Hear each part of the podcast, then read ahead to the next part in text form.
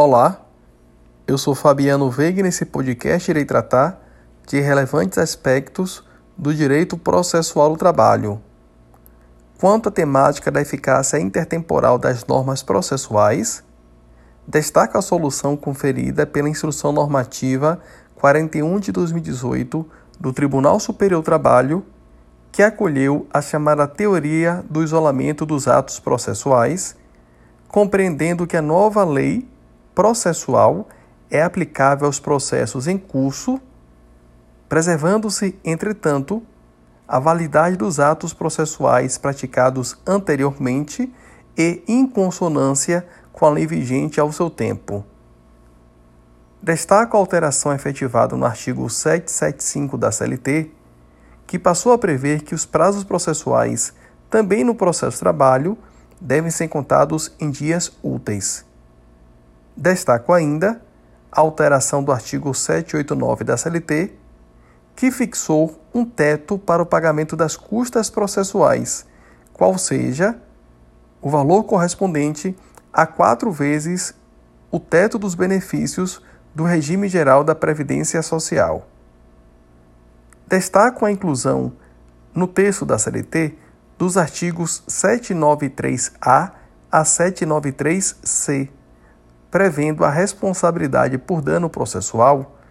e a possibilidade de fixação de multa por falso testemunho. Quanto à multa por falso testemunho, ela é aplicável à testemunha que intencionalmente alterar a verdade dos fatos ou omitir fatos essenciais ao julgamento da causa. Em tal hipótese, o juiz poderá fixar multa de 1 a 10% do valor da causa com cobrança efetivada nos próprios autos da reclamação trabalhista.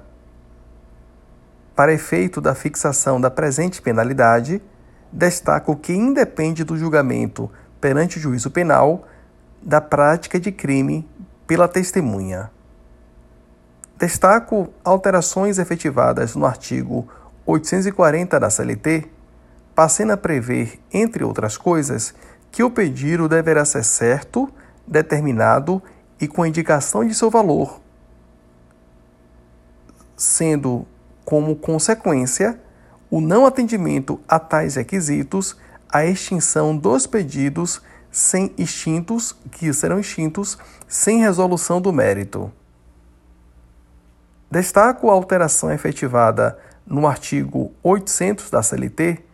prevendo o procedimento para apresentação da exceção de incompetência territorial. Uma vez citada ou notificada, a parte ré tem um prazo de cinco dias para apresentar a exceção de incompetência territorial. Em tal hipótese, o juiz determinará a suspensão do processo com a retirada do processo de pauta. Intimará o excepto para se manifestar no prazo de cinco dias se necessário, determinará a produção de provas, inclusive por meio de testemunhas. Decidida a exceção, o processo retomará o seu curso com a designação da audiência no próprio juízo, se rejeitada a exceção, ou após a remessa dos autos ao juízo considerado como competente. Destaca a alteração efetivada no artigo 844 da CLT prevendo que, na hipótese de ausência do reclamante com o arquivamento da demanda, ele será condenado ao pagamento de custas processuais,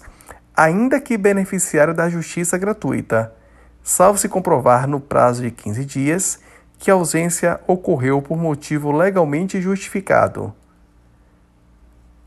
Destaco a alteração pela CLT com a inclusão do artigo 791-A prevendo a generalização do cabimento de honorários advocatícios no processo do trabalho. Entretanto, aponto que a Instrução Normativa 41 de 2018 do Tribunal Superior do Trabalho disciplina que os honorários advocatícios são regidos pelo artigo 791-A da CLT apenas para as ações propostas após a vigência da reforma trabalhista o que ocorreu em 11 de novembro de 2017. de acordo com o parágrafo 4 do mencionado artigo 791-A da CLT, vencido o beneficiário da justiça gratuita, desde que não tenha obtido em juízo, ainda que em outro processo, créditos capazes de suportar a despesa, as obrigações decorrentes de sua sucumbência ficarão sob condição suspensiva de exigibilidade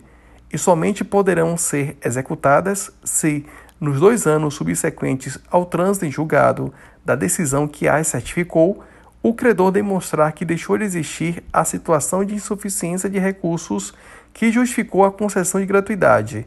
extinguindo-se, passado esse prazo, das obrigações dos beneficiários. Por fim, destaco a alteração efetivada no artigo 790b da CLT, no sentido de que a responsabilidade pelo pagamento dos honorários periciais é da parte sucumbente na pretensão objeto da perícia, ainda que beneficiária da justiça gratuita. Bem assim, que somente no caso em que o beneficiário da justiça gratuita não tenha obtido em juízo créditos capazes de suportar a despesa, ainda que em outro processo, a União responderá pelo encargo.